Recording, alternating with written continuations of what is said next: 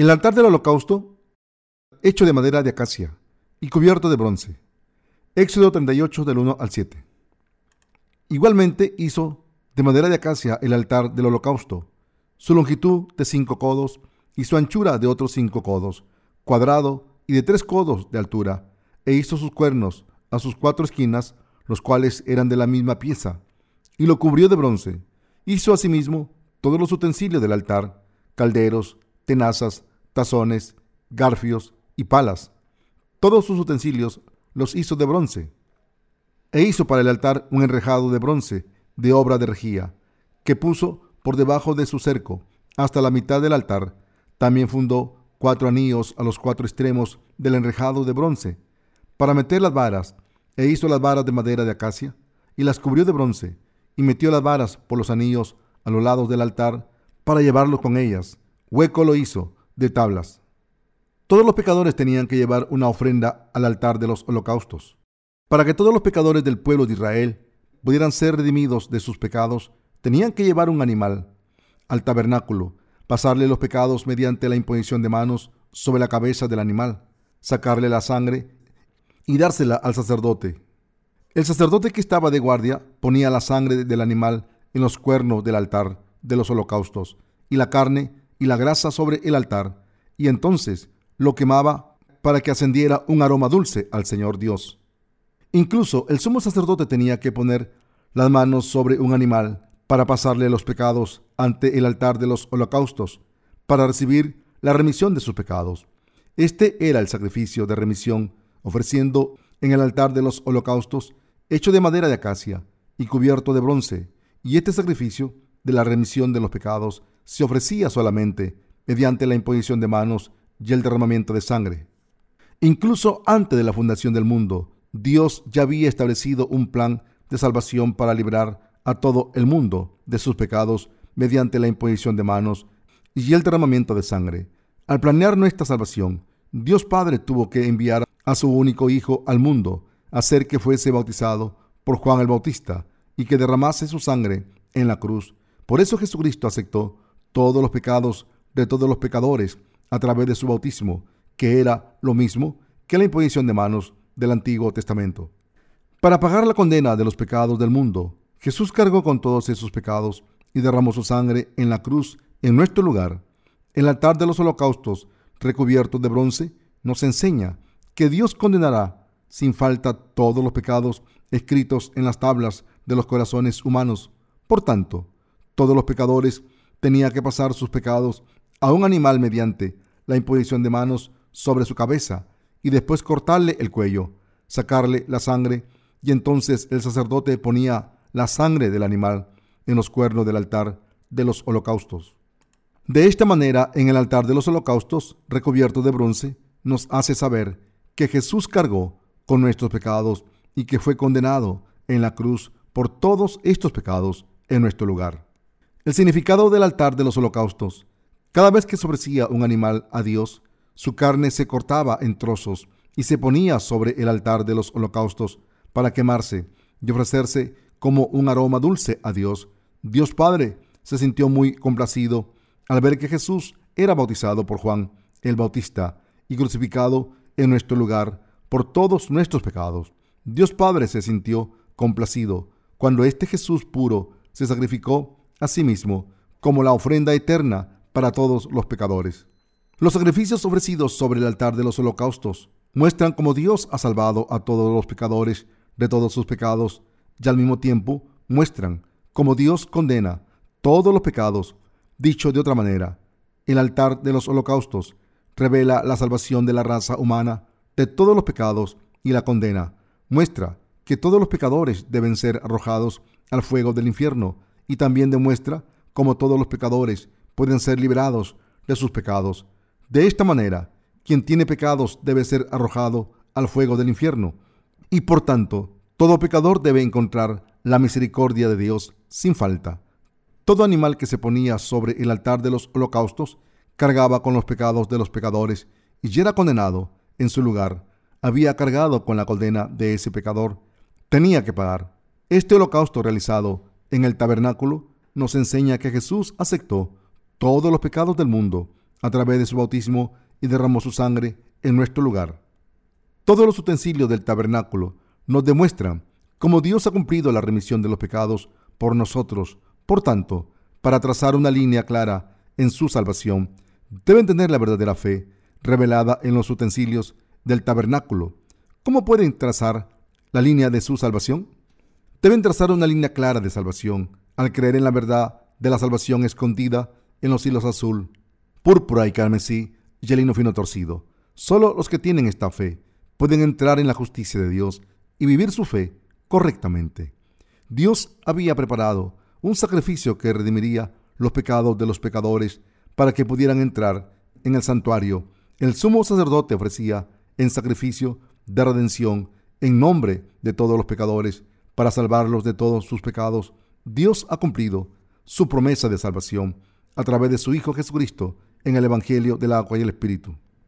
Debemos creer en la verdad del Evangelio del agua y el Espíritu y vivir con esta fe. ¿Está su fe puesta en el Evangelio del agua y el Espíritu?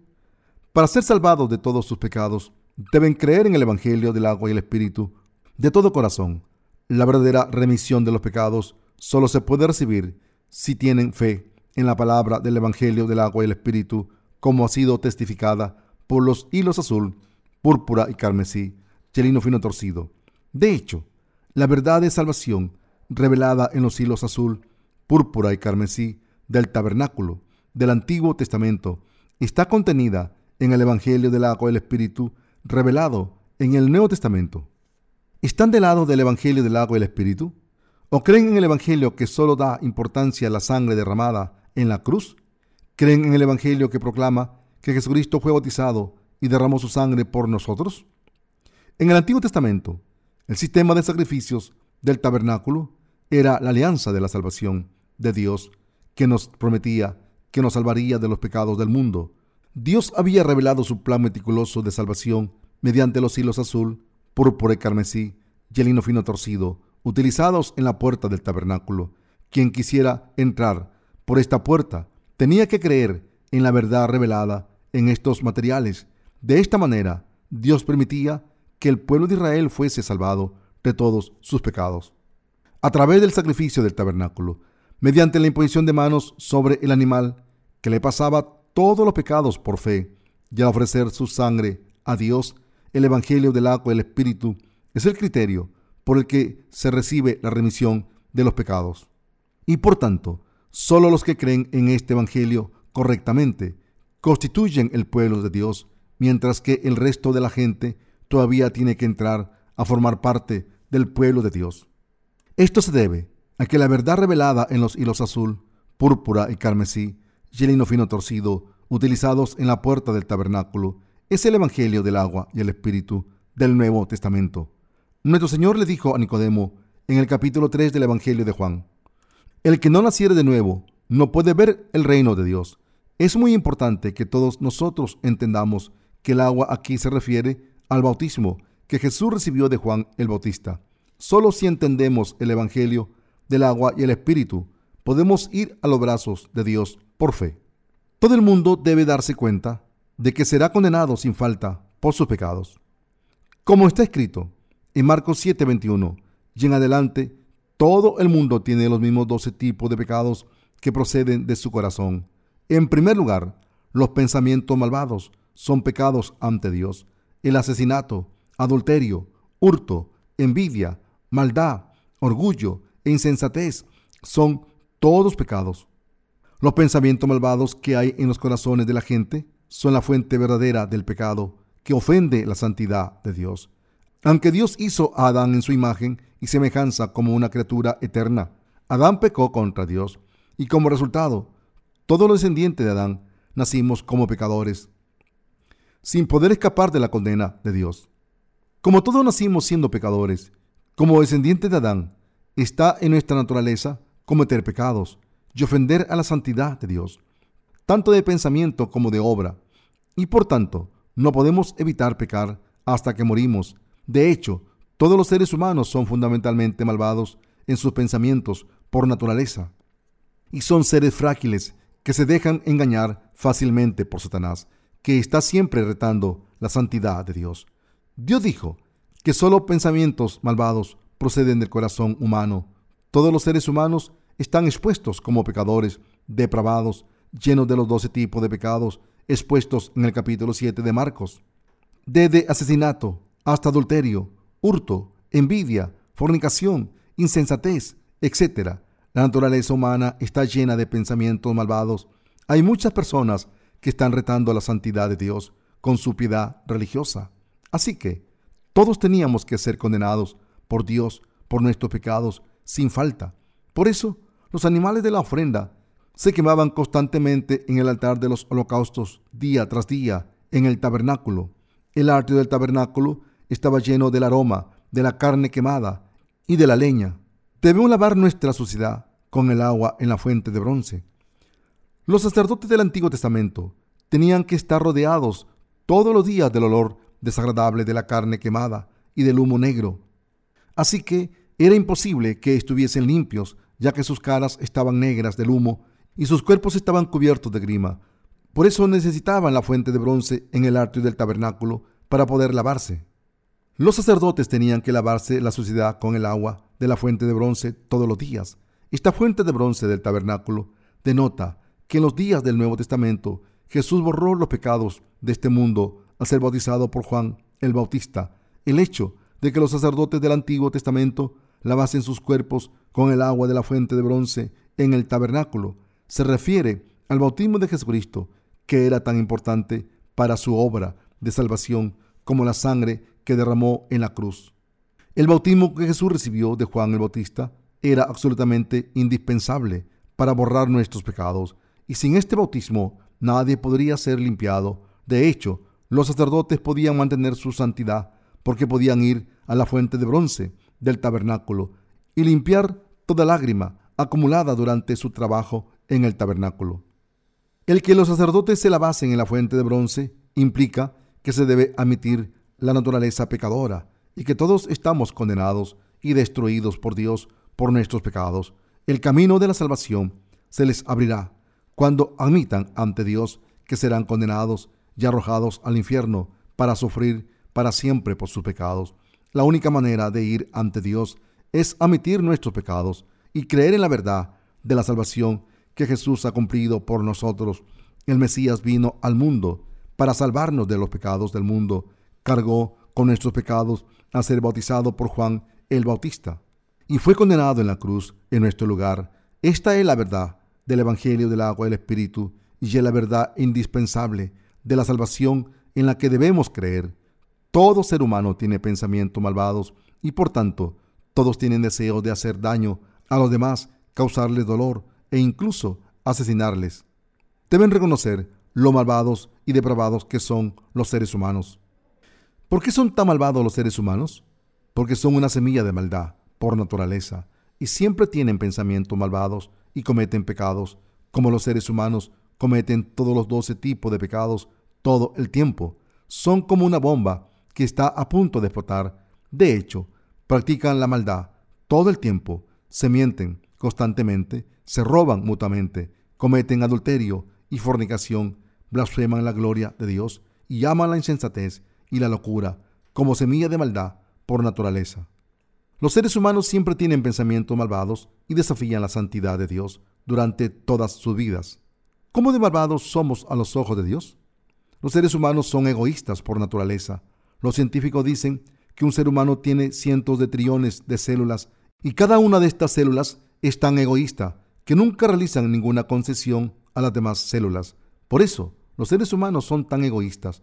Como todo el mundo está programado para ser egoísta, de esta manera, nadie puede sobrevivir en este mundo sin normas y reglas sociales que regulen el comportamiento. Los seres humanos son tan egoístas que sin estas normas se matarían mutuamente. Las reglas para la coexistencia se han establecido para la supervivencia. Así es como se inventaron las normas sociales.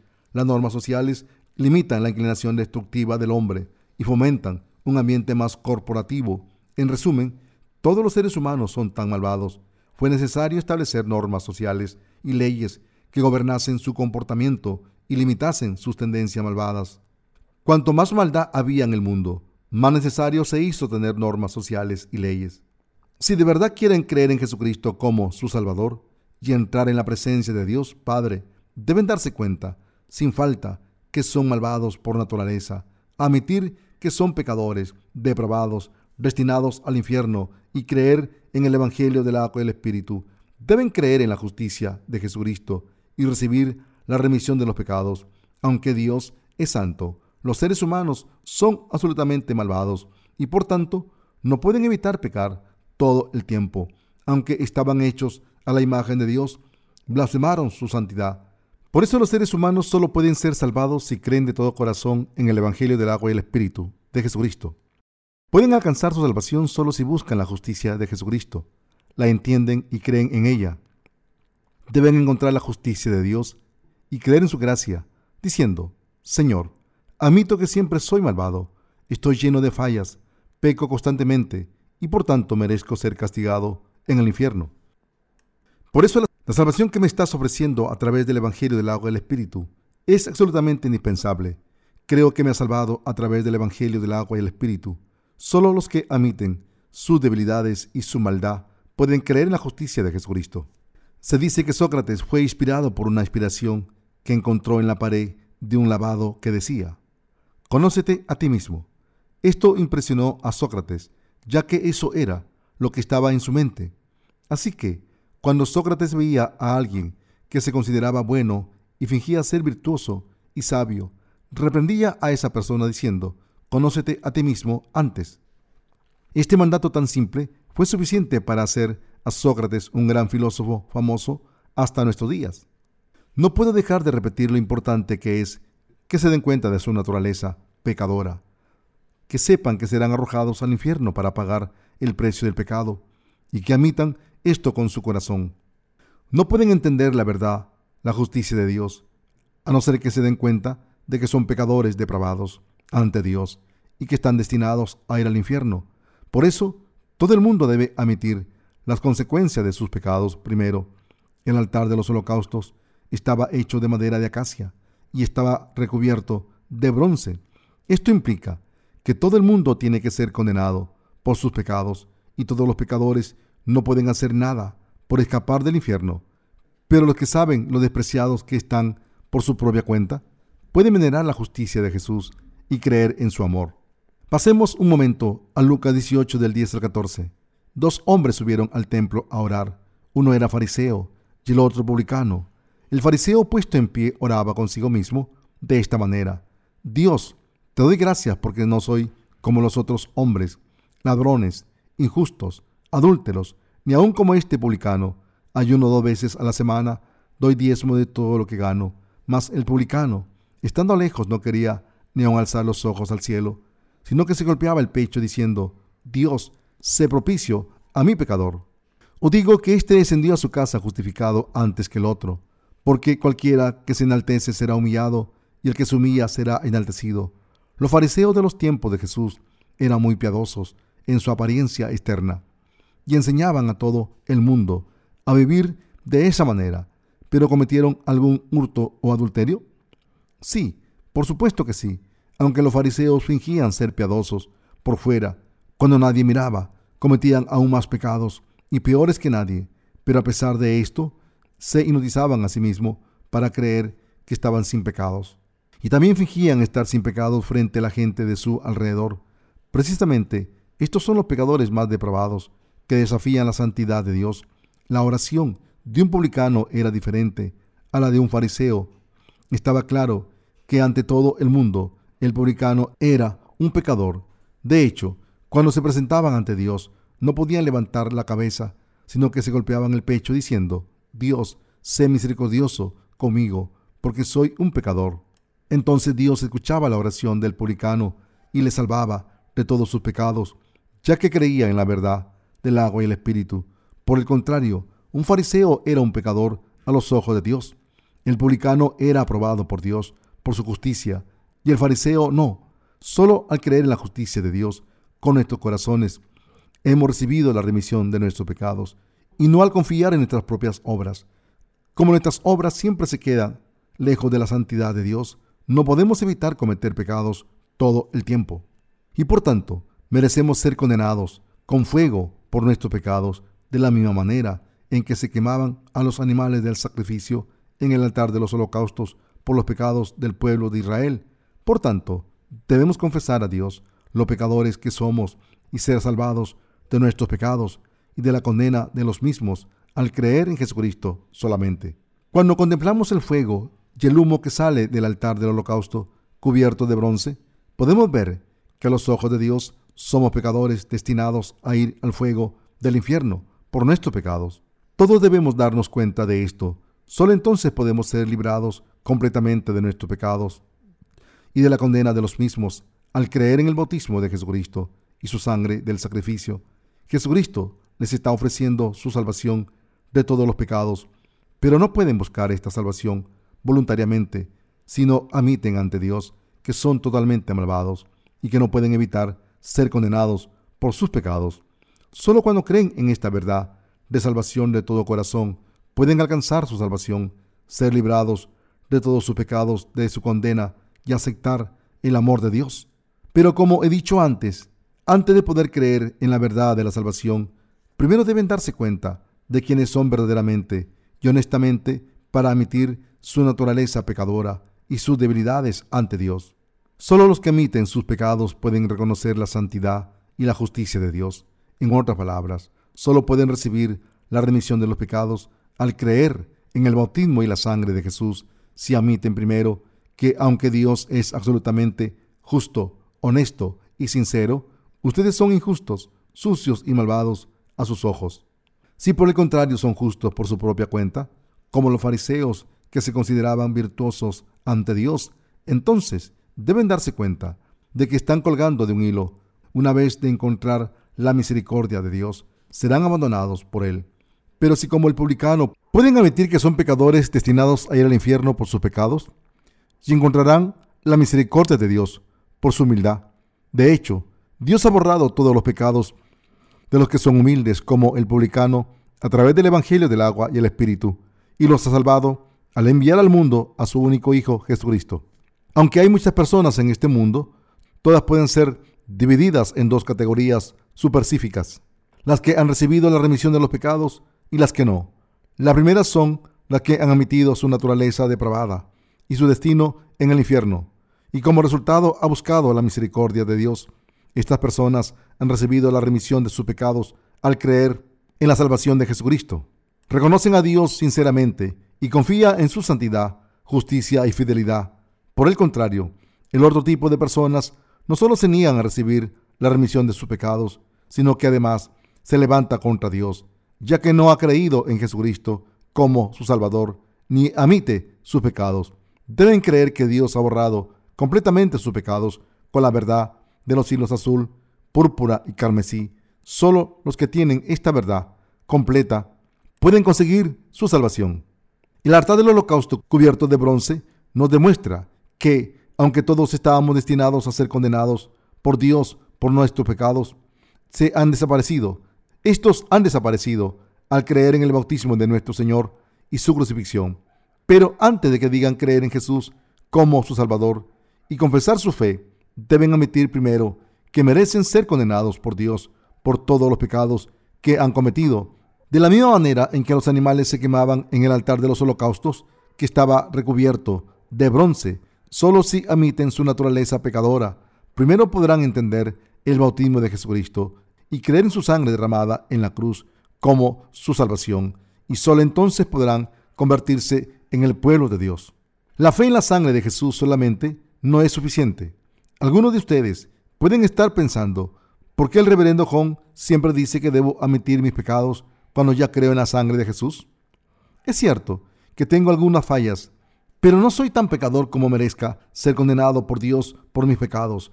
No creo que todos mis pensamientos, todas mis intenciones y todas mis acciones sean tan malvadas que merezca ser condenado por eso. Si piensan que merezca ser condenado por eso. Si piensan así, deben darse cuenta de que están tan equivocados como un fariseo, están cometiendo un gran error al considerarse así de buenos. La Biblia dice claramente que el precio del pecado es la muerte. A los ojos de Dios todos los pecadores son iguales, ya sea muy pecadores o poco. Quien tiene pecados a los ojos de Dios, aunque sea un pecado pequeño, será condenado por ese pecado y será arrojado al fuego del infierno. No importa lo grande o pequeño que sean sus pecados, siempre y cuando tengan pecados, son pecadores a los ojos del Dios Santo. ¿Por qué Dios es santo y por tanto no puede tolerar el pecado por muy trivial que ustedes piensen? Son pecadores a los ojos del Dios Santo. ¿Por qué? Porque Dios es santo y por tanto no puede tolerar el pecado por muy trivial que ustedes piensen que son sus pecados. Dios debe condenar todos los pecados sin excepción. Cuando exponemos nuestras vidas ante Dios, ninguno de nosotros puede decir que solo ha cometido unos pocos pecados.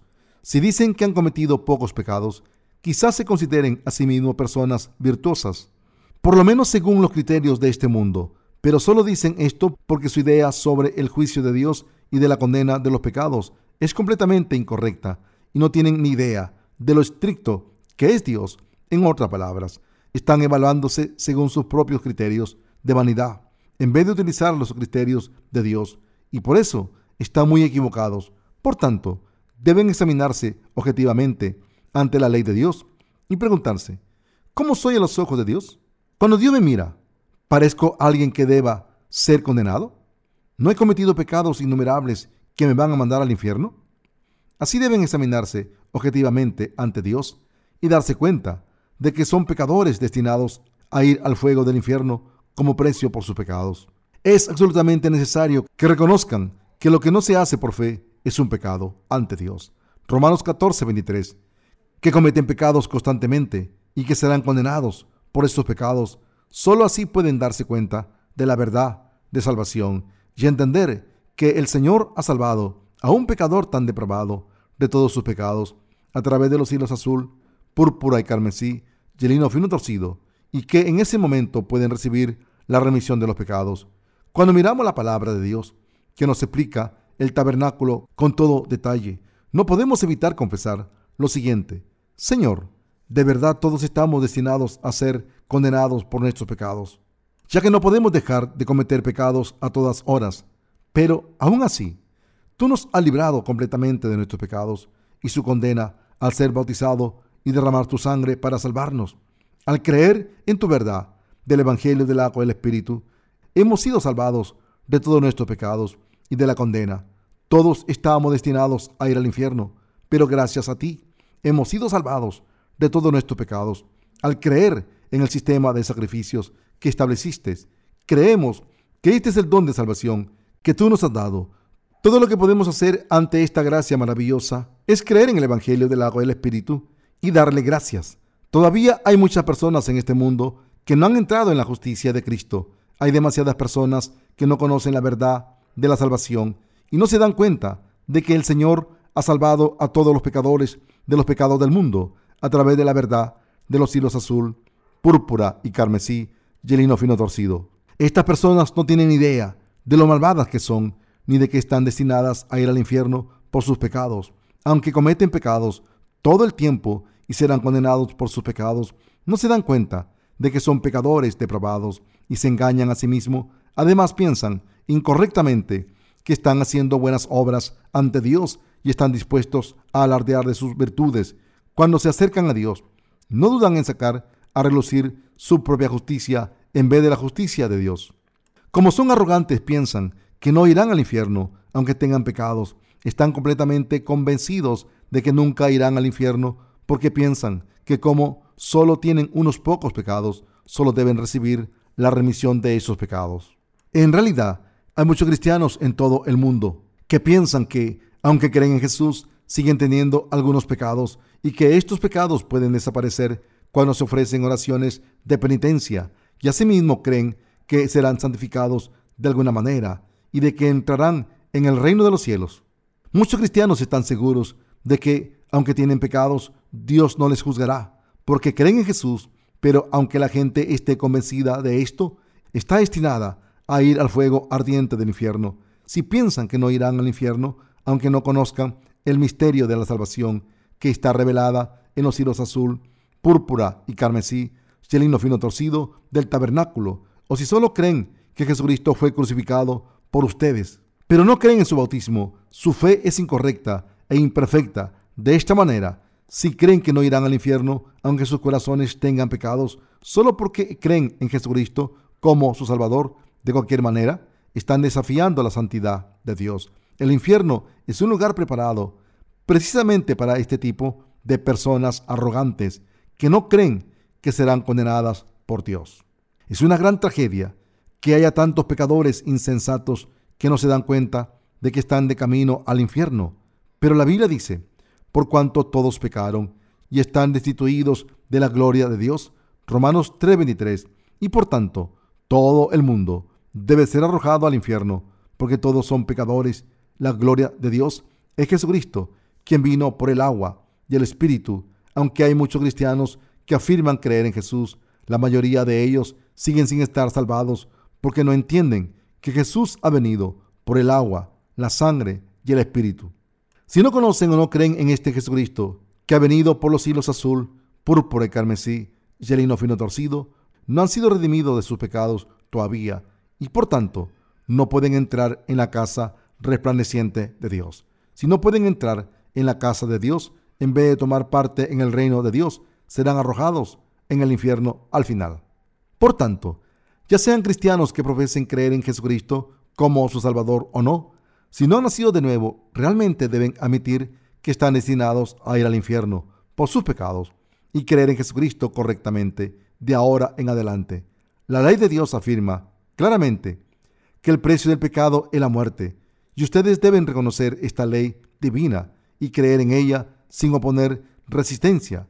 Solo se admiten que están destinados a ir al infierno por sus pecados, podrán creer en el Evangelio del agua y el Espíritu de Dios. El don de la salvación de Dios es la remisión de los pecados, y este don se le concede a todo el que cree en el bautismo de Jesucristo, su muerte en la cruz y su resurrección. Nuestra salvación y libertad de todos nuestros pecados no la conseguimos nosotros mismos, sino que es un don de Dios para nosotros. Ninguno de nosotros nació en este mundo por su propia voluntad, sino que Dios nos permitió nacer en este mundo para hacernos hijos suyos, al darnos cuenta de que Dios nos ha permitido alcanzar nuestra salvación solo si creemos en el bautismo de Jesús, su muerte en la cruz y su resurrección. Todos nosotros debemos creer en esta verdad. Al establecer su ley, que declara que la paga del pecado es la muerte, Dios planeó darnos la vida eterna en Jesucristo, nuestro Señor. Dios ordenó que se hiciese un altar de holocausto de madera de acacia y recubierto de bronce, y que se pusiera fuego en él. Esto implica que la paga del pecado es la muerte y que todos los pecados deben ser condenados para siempre. Esta ley de Dios no puede borrarse ni cambiarse. Por eso debemos admitir que no podemos hacer nada y debemos aceptar la verdad de la salvación en nuestros corazones por fe. Es absolutamente imprescindible que reconozcamos y creamos en todas las leyes que Dios ha establecido y ha cumplido por nosotros. Si conocen el tabernáculo correctamente y tienen la fe verdadera, Dios no solo les salvará de sus pecados y de la condena de esos pecados, sino que además les dará todas sus bendiciones. Si por el contrario se niegan a considerar sus pecados seriamente una vez y piensan que no tienen casi pecados, que nunca han cometido ningún pecado mortal o que los pocos pecados que tienen no son nada comparados con las buenas obras que hacen. Sus almas están sujetas a la ley de la ira de Dios.